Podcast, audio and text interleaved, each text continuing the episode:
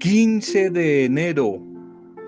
Es bueno ser cristiano y saberlo, pero es muchísimo mejor ser cristiano y demostrarlo. En esto conocerán todos que son mis discípulos, si tienen amor los unos con los otros. Juan 13, 35. Bueno ser cristiano, estar convencido de ello, pero muchísimo mejor demostrarlo, darlo a conocer desde nuestra propia vida, desde nuestro propio estilo auténtico de vida. Y eso se caracteriza, ese estilo propio de vida, esa forma de vivir de una mujer y de un hombre de Dios, se concreta desde el amor. Desde el amor los demás van a saber que somos seguidores y seguidoras del buen Dios, del buen Jesús. Hola, mi bendición y mi saludo para sus vidas, mujeres, hombres, para sus familias, sus comunidades, sus grupos, sus negocios, sus pequeñas empresas que sé que en estos días están en dificultades. Nuestra oración, nuestra solidaridad desde la intercesión por todas esas adversidades, dificultades que por estos días estamos atravesando. Oramos, nos hacemos fortaleza y esperanza del amor de Dios a tu vida. Si estás atravesando situaciones y momentos duros por estos días, orando, intercediendo unos por otros, que desde la vivencia, el sentir del amor, se convierte en toda una fuerza animadora, transformadora, llena de esperanza. Nuestra oración en este día al buen Dios, nuestra gratitud a Él y nuestra intercesión, nuestro deseo de bendición y de las mejores y más bonitas experiencias en estos días a todos los que hoy están de cumpleaños, a todos aquellos hombres y mujeres que tienen motivos para valorar, agradecer, recordar disfrutar y compartir la vida. Eso es lo que se llama celebrar.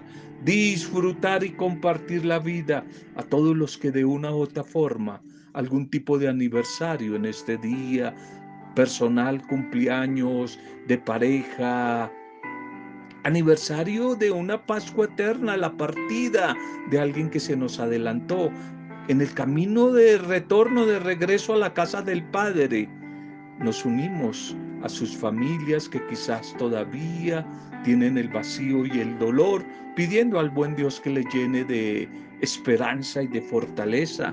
Pero por supuesto que sí, damos gracias hoy al Señor y junto a sus familias, a sus amigos, a los parientes, celebramos el cumpleaños de Rosita, Reina Rosita.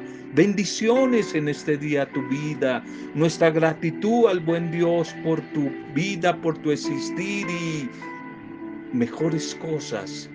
Y el mejor vino y el mejor perfume esperanzador llega a tu vida con este nuevo cumpleaños. Que todas esas experiencias y detalles tiernos y sorprendentes de nuestro buen Dios te acompañen en tu vida a partir de este tu nuevo cumpleaños. Felicitaciones Rosita, al igual que a Iván René. Y Bancho, nuestro recuerdo a ti, nuestro recuerdo, nuestro saludo, nuestra bendición nuestra bendición para ti en este día. Oramos por tu vida. Oramos, oramos, oramos por ti. Nos unimos en torno a tu familia. Nos unimos para clamar la misericordia sobre tu vida, sobre los tuyos. Celebramos Agradecemos e intercedemos por todos los que hoy están de cumpleaños En el nombre, en el nombre de nuestro buen Dios, un abrazo y feliz día. Feliz día, feliz día para todos ustedes en este compartir. Vamos para nuestra primera reflexión. Frío o caliente, frío o caliente, no tibios, frío o calientes. Apocalipsis 3:15. Yo conozco tus obras. Sé que ni eres frío ni caliente. Ojalá fueras frío o caliente, pero como eres tibio, te vomitaré de mi boca. Frío o caliente, no tibio. Me gusta la sopa cuando especialmente está como humeando, la sopa caliente. Me gusta el café, pero el café caliente, no tibio. Igual sucede con refrescos, con jugos, que más si es en tierra caliente, me gusta que sean fríos. Fríos, nada más rico que un refresco frío o una cerveza fría, fría en medio del calor. Algunos no nos gusta eh, cuando la sopa, cuando el café está como medio tibio. Jesús tiene quizá la misma actitud ante las personas que se profesan como creyentes, como hijos de Dios. No le gusta a Jesús la tibieza. No le gusta a Jesús la tibieza. O fríos o calientes, pero no tibios. Aunque a veces hay personas que creen que tal vez el término frío aquí se refiere a algunas hostilidades, unos rechazos hacia Jesús y a su, hacia su evangelio. No creo que él prefiera la hostilidad a la indiferencia. Quizás más bien en su mensaje aquí del Apocalipsis a la iglesia de la Odisea, Jesús puede tal vez estar pensando en dos manantiales que había en la región, unos baños termales, los conocidos manantiales minerales de Hierápolis y los puros manantiales de agua muy fría, helada, de Colosas, que eran muy conocidos por aquella época. Se creía que los manantiales de agua caliente tenían poder sanador, como hoy también. Los manantiales fríos refrescaban. Los cristianos de la iglesia de la Odisea no traían ni sanidad a los que estaban espiritualmente enfermos, pero tampoco traían refrigerio refresco a los cansados. Eran tibios y no ayudaban a nadie. Tú y yo, quizás debíamos hoy hacernos esta pregunta comenzando todavía este nuevo año. ¿Soy yo una persona, una mujer, un hombre refrescante para los que están cansados emocional, espiritualmente? Soy una persona que le llevo aliento, que les transmito paz, que les transmito gozo, que les transmito esperanza. Soy yo una persona que traigo sanidad, desafiando quizás a los pesimistas, a los incrédulos, al negligente, corrigiendo al que se equivoca, al que yerra. Y soy yo una persona que motivo al indiferente, motivo y animo al que anda por ahí como cabizbajo, desanimado en la vida. ¿Quién soy yo? ¿O soy una persona que digo creer pero soy tibio. Recuerda, no podemos ayudar a nadie si somos tibios. El Señor y esta humanidad y más en estos tiempos tan difíciles nos quiere, bien sea fríos o calientes. Jesús en el Evangelio va a decir, el que no está conmigo está contra mí. Fríos o calientes, pero no tibio.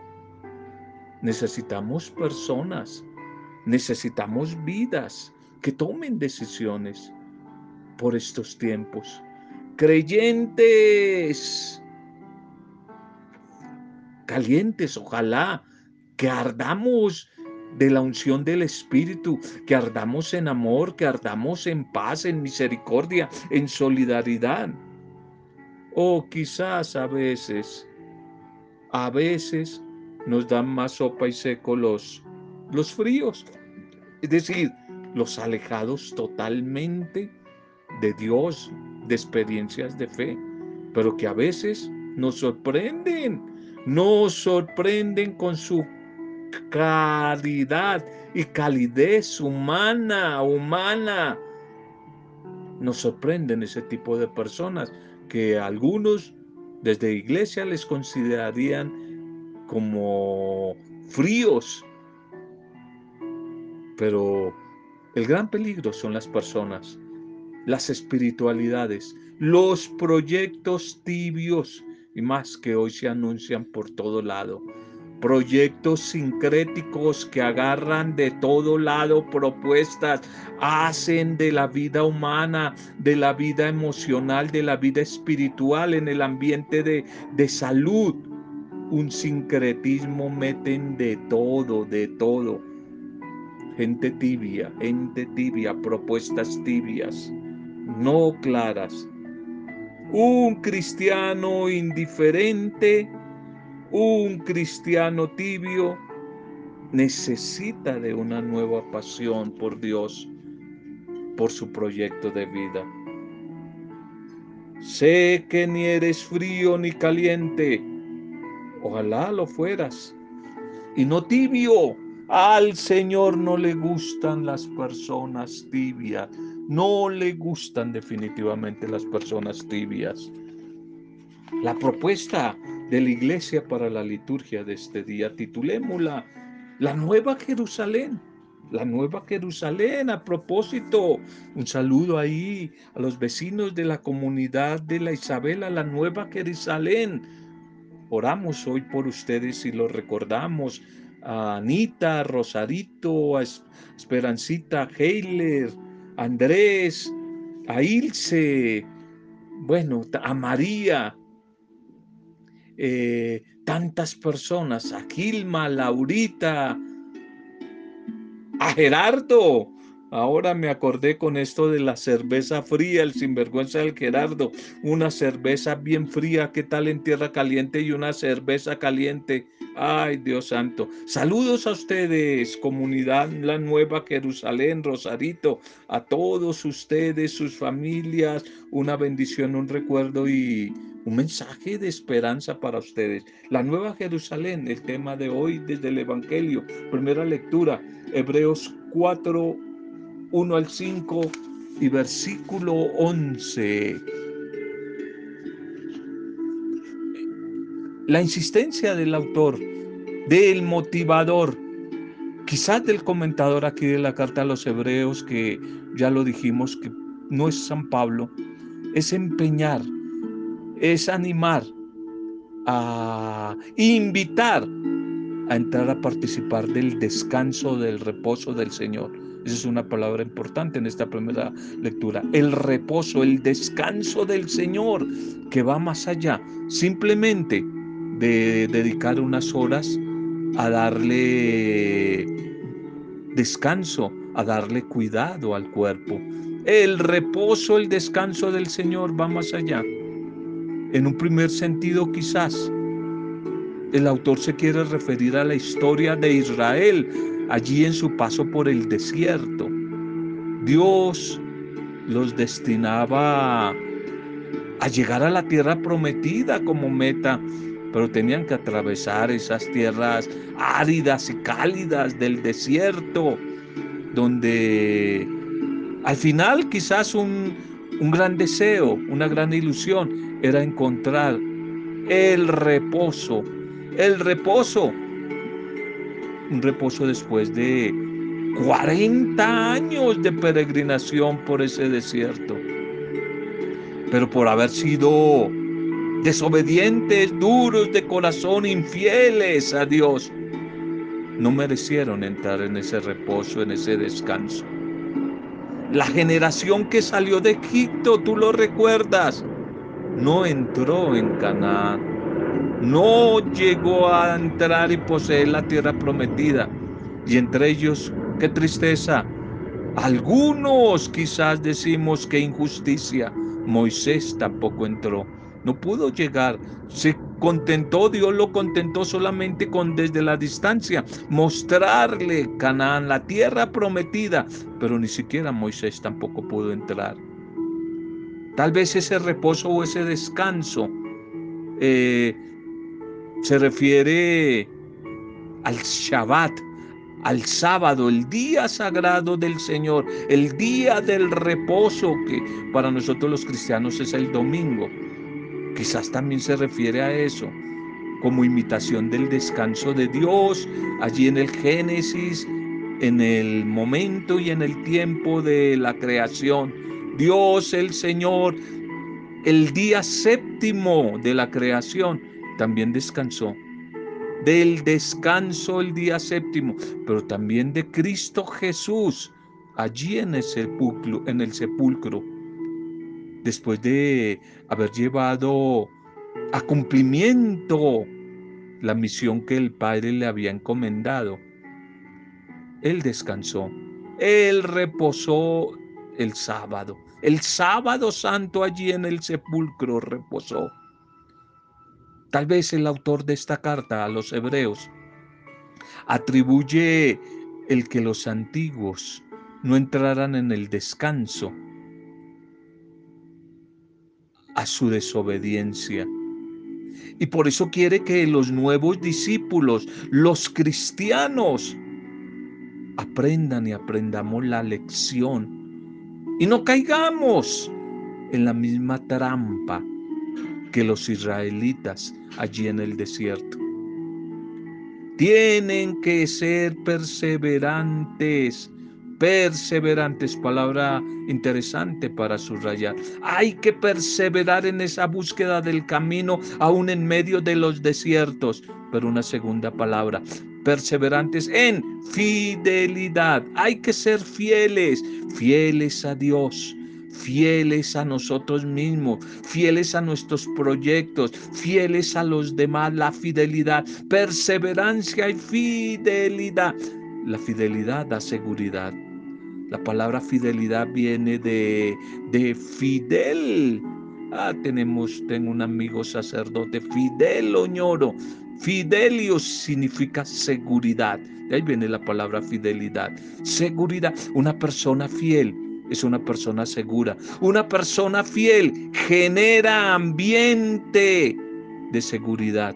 Todo lo contrario, una persona infiel por donde se mueva genera desconfianza. Perseverancia y fidelidad a Dios. Y de esta manera, así conseguir que Él, el Señor, nos regale nos regale y la verdadera bendición del reposo que es integral. El reposo mientras estamos aquí en esta tierra, pero el gran descanso y reposo que será con nuestra partida un día de acá. El reposo eterno. El reposo eterno, que esta palabra reposo tiene que ver con la palabra judía, hebrea, shalom, Shalom que significa bendición plena. Shalom que significa armonía. Shalom que significa paz. Shalom que significa restauración. Shalom que significa equilibrio, salud, libertad. Eso es el día de reposo. Vivir el shalom de Dios. El que Jesús el Señor nos consiguió allí con su entrega en la cruz, su entrega pascual, es decir, con su muerte y resurrección por amor. Por eso le recomienda el autor de esta carta a los hebreos encarecidamente a la comunidad. Esfuércese y empeñémonos en entrar en aquel reposo, que nadie se pierda ese reposo definitivo, que nadie caiga siguiendo aquel mal ejemplo del pueblo en el desierto, desobediencia e infidelidad. El descanso verdadero no es una simple tierra física prometida. El verdadero es llegar un día, ese verdadero reposo, es llegar un día a gozar de la vida, de la felicidad plena, total, vivir en la plenitud del amor. Y aquí es Cristo Jesús el que quizás se nos ofrece como ese reposo total y supremo. Jesucristo que como nuevo Moisés nos quiere introducir en ese reposo descanso definitivo al que Él ya ha llegado, Él ya ha llegado a ese descanso y reposo definitivo. El Evangelio para hoy, seguimos con Marcos. No olvides que Marcos, si conoces a alguien que se llama Marcos, Marcos significa luchador, guerrero, batallador.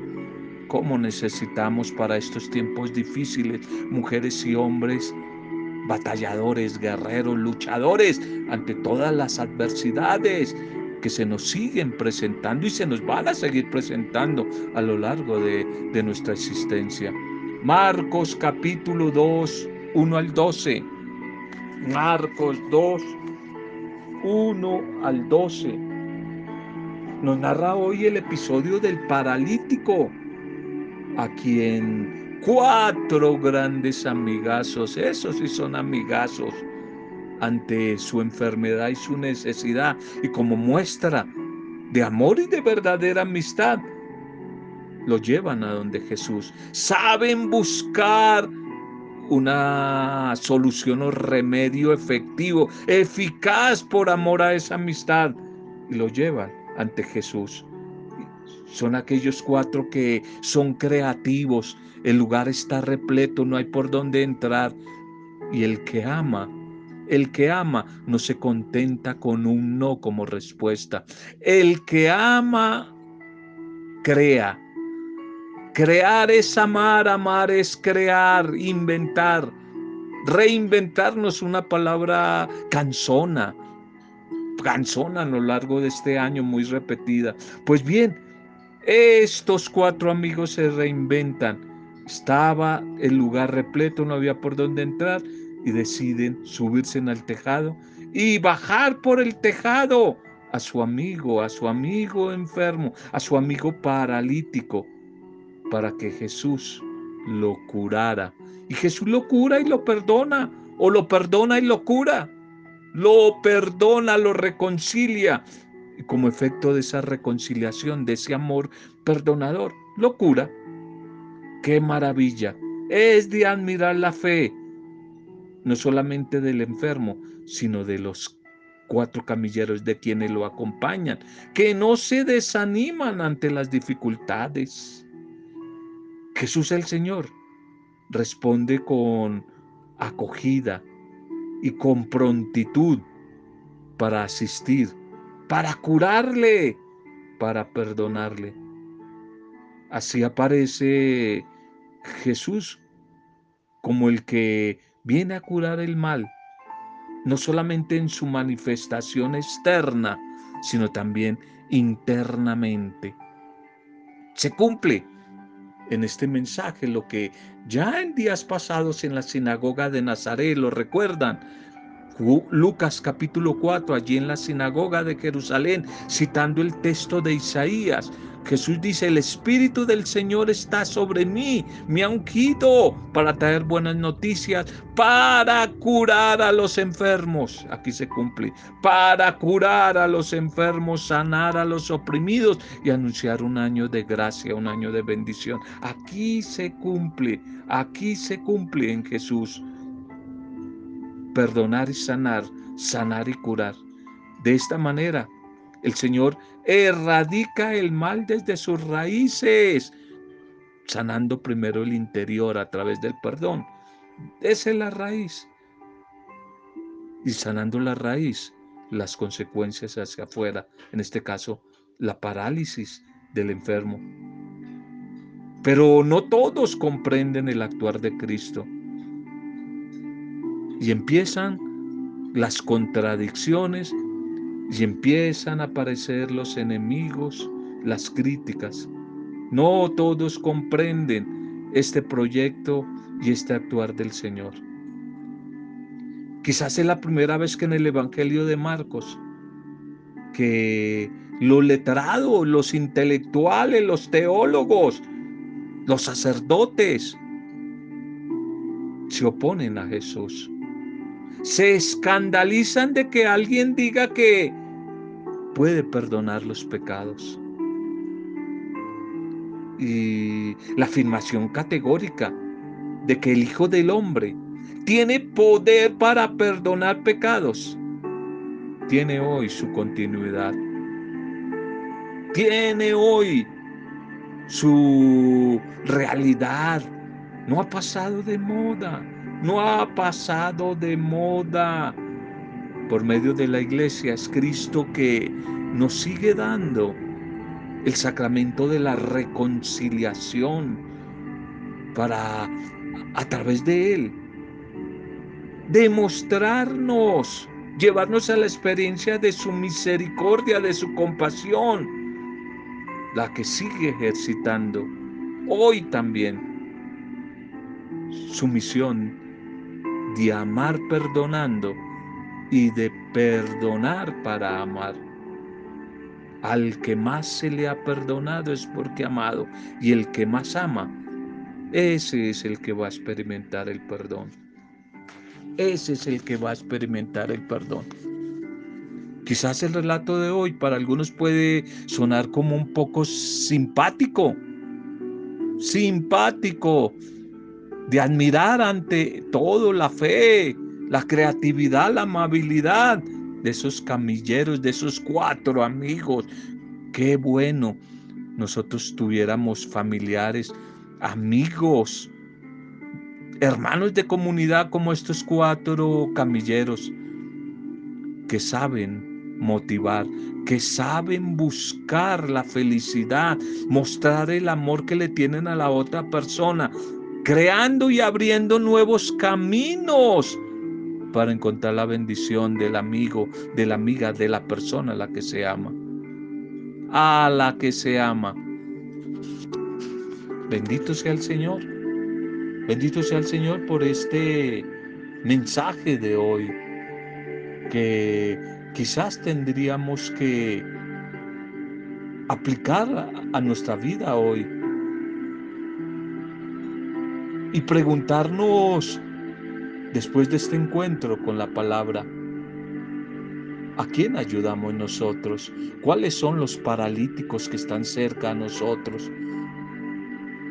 ¿Qué estamos haciendo para que esos que están paralizados por el miedo, paralíticos por la incredulidad, por el egoísmo, qué estamos haciendo para que estos se encuentren con Jesús y experimenten su perdón, experimenten su sanidad, su liberación, sea cual sea. O nos estamos haciendo los ciegos y no nos, nos queremos hacer los desentendidos, los indiferentes con la necesidad de los paralíticos de hoy, quizás con la excusa de que ese no es mi problema o que es muy difícil resolver y ayudar a alguien hoy. Cristo el Señor nos quiere hoy usar a ti que me escuchas, mujer y hombre, como a estos cuatro camilleros. Nos quiere utilizar como signos para llevar su misericordia, su perdón, su bendición a tantas personas que por estos días de esta pandemia sufren y sufren y se sienten rechazados, excluidos, a veces juzgados y condenados por algunos sectores de la misma iglesia. Y Cristo te necesita a ti, me necesita a mí. Nos ha encomendado ese ministerio de transmitir su perdón y su misericordia. Que como Él lleno de misericordia con este paralítico, tú y yo, ojalá que seamos canales, medios para transmitir esa misericordia a los demás. Nos podíamos preguntar, aparecen varios personajes hoy aquí en este relato, ¿con qué personaje de la escena nos sentimos más identificados, más retratados nosotros? ¿En el enfermo, en el paralítico? ¿O en los cuatro camilleros, en las buenas personas que saben ayudar a los demás? O quizás algunos muy religiosos, muy puritanos, quizás se identifiquen con los escribas otros con Jesús, el buen Jesús. ¿Con qué personaje nos identificamos hoy nosotros? Oramos. Oramos pidiéndole a nuestro buen Dios que a esta hora un toque renovador de su espíritu venga sobre nosotros. Te damos gracias, buen Padre, por el mensaje que hoy nos has regalado. Hoy nos has cuestionado acerca de fríos o calientes, pero no tibios. Señor, tú conoces nuestra vida.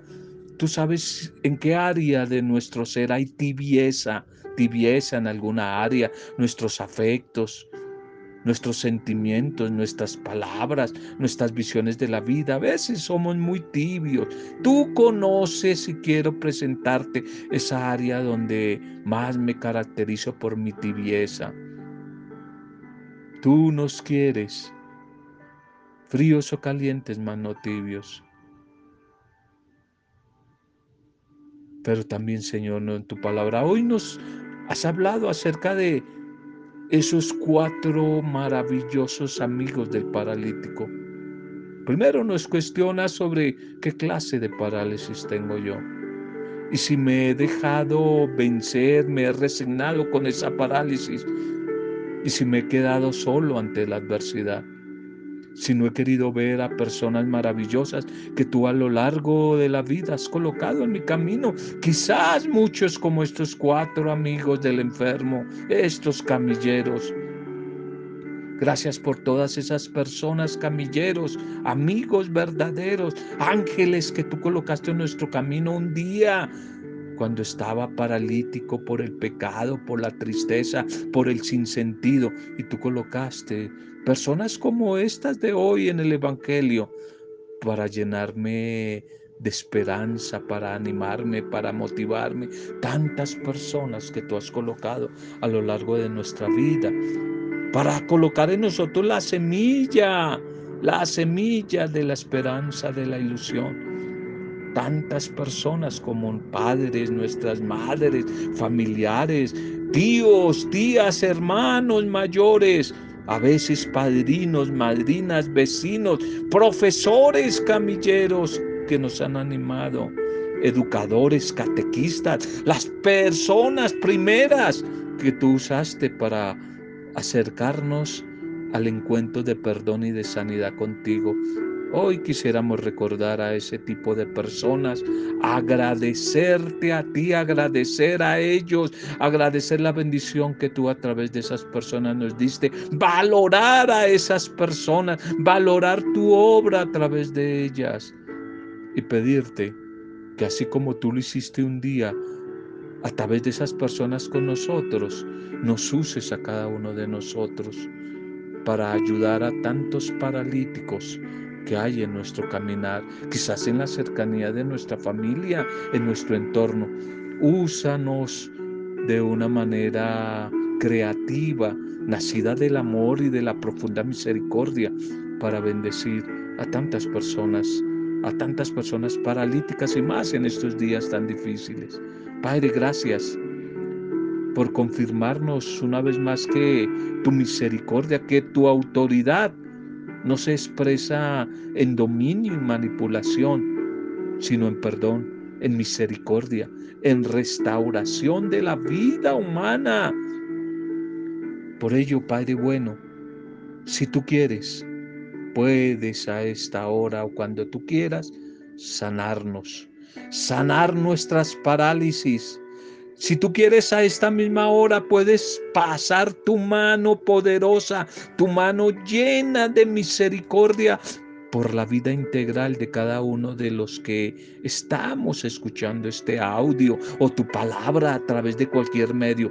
Si tú quieres, puedes pasar tu mano sanadora y curarnos de todo aquello que nos paraliza en la vida, que nos esclaviza. Tú sabes que diversas situaciones, tanto espirituales, emocionales, físicas, mentales, nos tienen paralizados en este tiempo.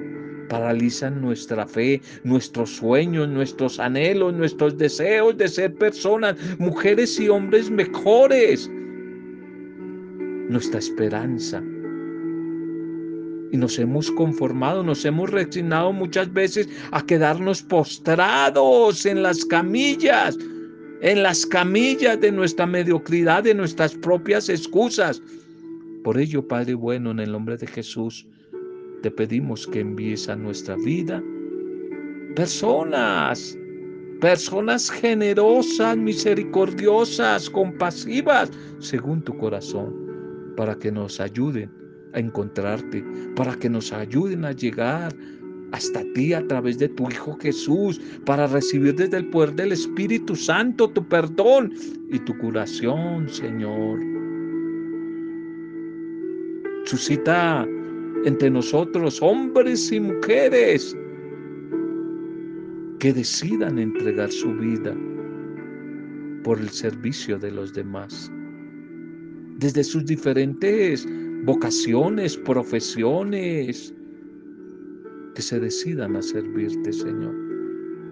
Gracias, te alabamos y te bendecimos hoy en Rosita y en Iván. Oramos por todos los que están en cumpleaños, cumpliendo años, celebrando, valorando, agradeciendo, disfrutando y compartiendo la vida eso es un aniversario. Nos unimos a ellos, a sus familias para pedir bendición, a todos los que hoy tienen la bendición de celebrarlo. Los cumpleaños en el tiempo y en la generación de la pandemia. Desde la distancia, Señor, oramos por ellos. Oramos por ellos, por los que están atravesando situaciones difíciles, los enfermos. Seguimos orando por todo el personal de la salud que trabaja en la salud.